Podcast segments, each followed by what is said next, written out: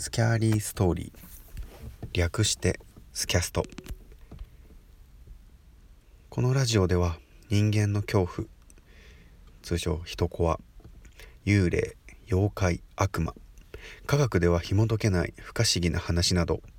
そんな怖い話を読み解いて最終的に自分たちで怖い話怪談話を作ってみよう。といった内容になっております。第1回ということで携帯スマホですね。スマホやパソコンなどネットでたくさん怖い話が見れる時代になっていますがその中でもとても有名な怖い話からお話をしていこうと思います。では今回お話しする怖い話は猿夢ご存知の方もいると思いますが内容についてお話ししていきましょう。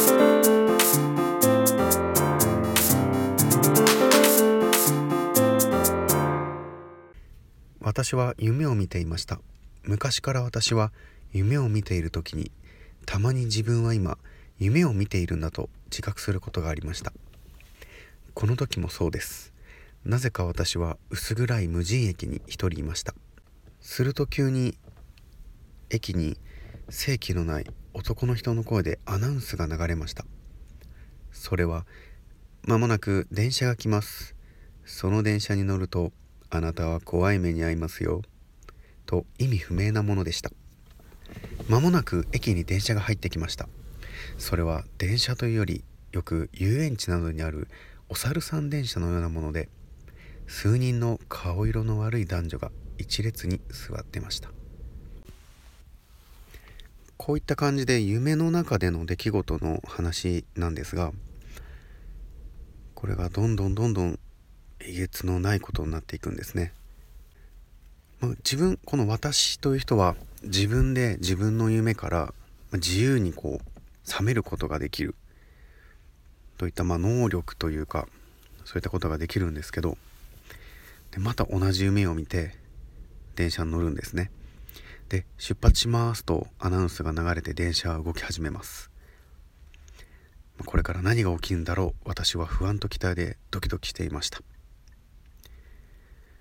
電車はホームを出るとすぐにトンネルに入りました。紫色っぽい明かりがトンネルの中を怪しく照らしていました。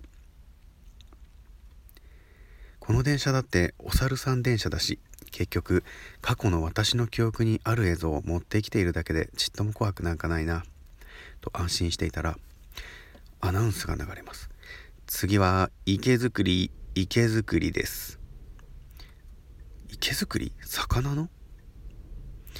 などと考えていると急に後ろからけたたましい悲鳴が聞こえてきました。振り向くと電車の一番後ろに座っていた男の人の周りに4人のボロ切れのようなものをまとった小人が群がっています。よく見ると男は刃物で体を裂かれ本当に魚の池作りのようになっていました。強烈な周期が辺りを包み耳が痛くなるほどの大声で男は悲鳴を上げ続けました。男の体からは次々と内臓が取り出され血まみれの臓器が散らばっています。こういった感じでどんどんどんどんえげつのない殺され方をしていくんですね。そして次は次はえぐり出しえぐり出しですとまたアナウンスが流れるんですね。そしてまた小人のような布切れをかぶったものが現れギザギザスプーンのようなもので後ろの女性の目をえぐり始めます。さっきまで無表情だった彼女の顔は痛みのためものすごい形相に変わり私のすぐ後ろで鼓膜が破れるぐらい大きな声で悲鳴を上げました。目からは眼球が飛び出しています。血と汗の匂いがたまりません。ここら辺が潮時だと思ってくるんですね。もうこれ以上はもう僕は付き合いきれない。でも順番からいくと次は3番目に座っている私の番です。私は夢から覚めようとしましたが自分には一体どんなアナウンスが流れるのだろうと思いそれを確認してからその場を逃げることにしました。次はひき肉ひき肉です。最悪です。想像ができます。神経を集中させて夢から覚めようとする。いつもはこう強く念じることで夢から覚めます。急にウィーンという機械の音が聞こえてきました。今度は小人が私の膝に乗り変な機械みたいなものを近づけてきました。多分私をミンチにする道具だと思うと怖くなり夢を覚めろ覚めろ覚めろ！と目を固くつぶり一生懸命に念じました。ウィーンという音がだんだんと大きくなってきて顔に風圧を感じもうダメだ！と思った瞬間に静かになりました。ここで一旦私は悪夢から抜け出すことができるんですね。全身汗びっしょりになっていて目から涙が流れていて。それからま学校に行ってこの話を友達にしたりするんですけども面白がるだけで。まあ所詮いや夢じゃん。それ夢の話だろ？ってなるんですね。でそれから4年が経って大学生になります。まあ普通に学校生活バイト。など勤しんでいるんですけどそんなある晩急にまた始まるんです。次はえぐり出しえぐり出し。一度見たことがあるこのアナウンス。後ろの女性がスプーンのようなもので眼球をえぐられてこの次は確か自分の番だったよななんて思ってるとまたアナウンスが流れます。次はひき肉ひき肉です。いよいよやばくなってきた。ウィーンと近づいてきます。サメラサメラ夢はサメラ冷めてくれ。ふっと静かになりました。どうやらなんとか逃げられたと思い目を開けようとしたその時。また逃げるんですか？次に来た時は最後ですよ。とあのアナウンスの声がはっきりと聞こえました。目を開けるとやはりもう夢からは完全に覚めており自分の部屋にいました。最後に聞いたアナウンスは絶対に夢ではありません。現実の世界で確かに聞きました。私が一体何をしたというのでしょう。それから現在までまだあの夢を見ていませんが次に見た時にはきっと心臓麻痺か何かで死ぬと覚悟しています。こっちの世界では心臓麻痺でもあっちの世界ではひき肉です。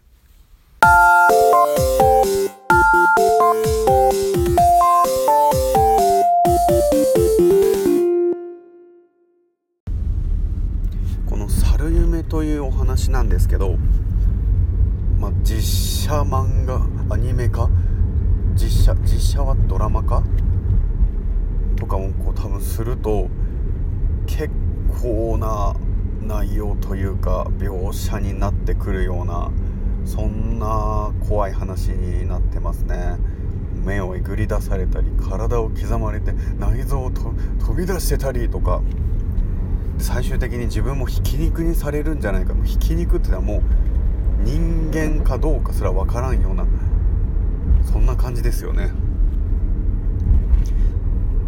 この怖いポイントはやっぱりまあ、夢の中だろうっていう安心感から始まってそれがじわじわじわじわこう恐怖心を自分に与えてくる。読んでる人にこうなんか気持ち悪さと怖さをこうどんどんどんどん与えてくる。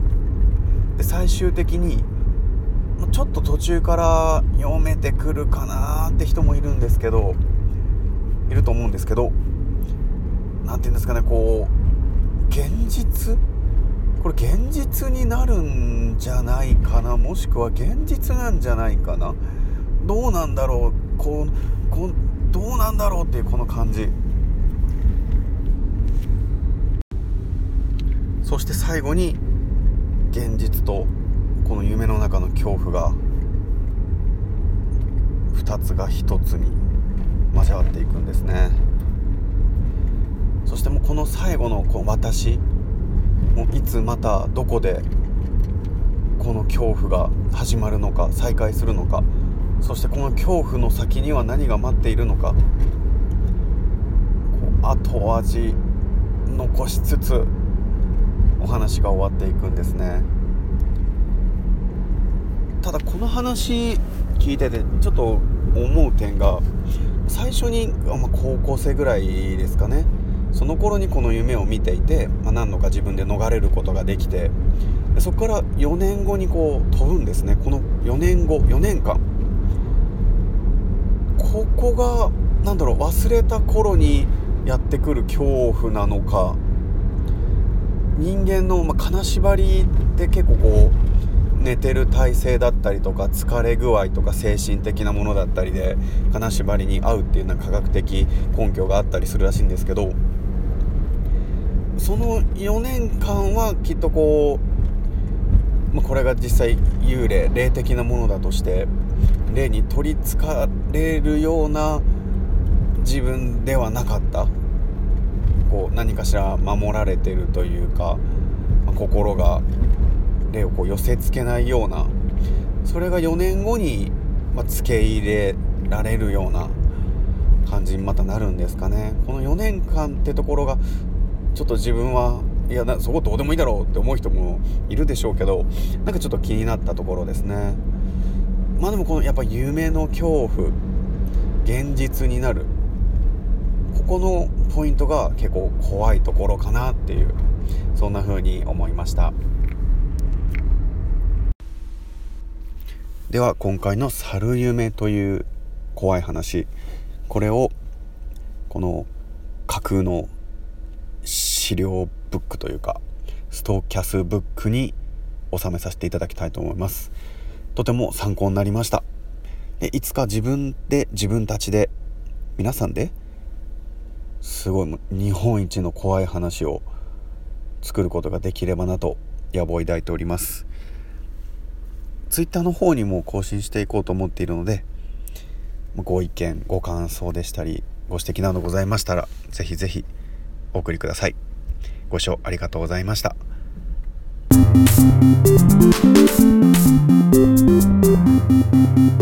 「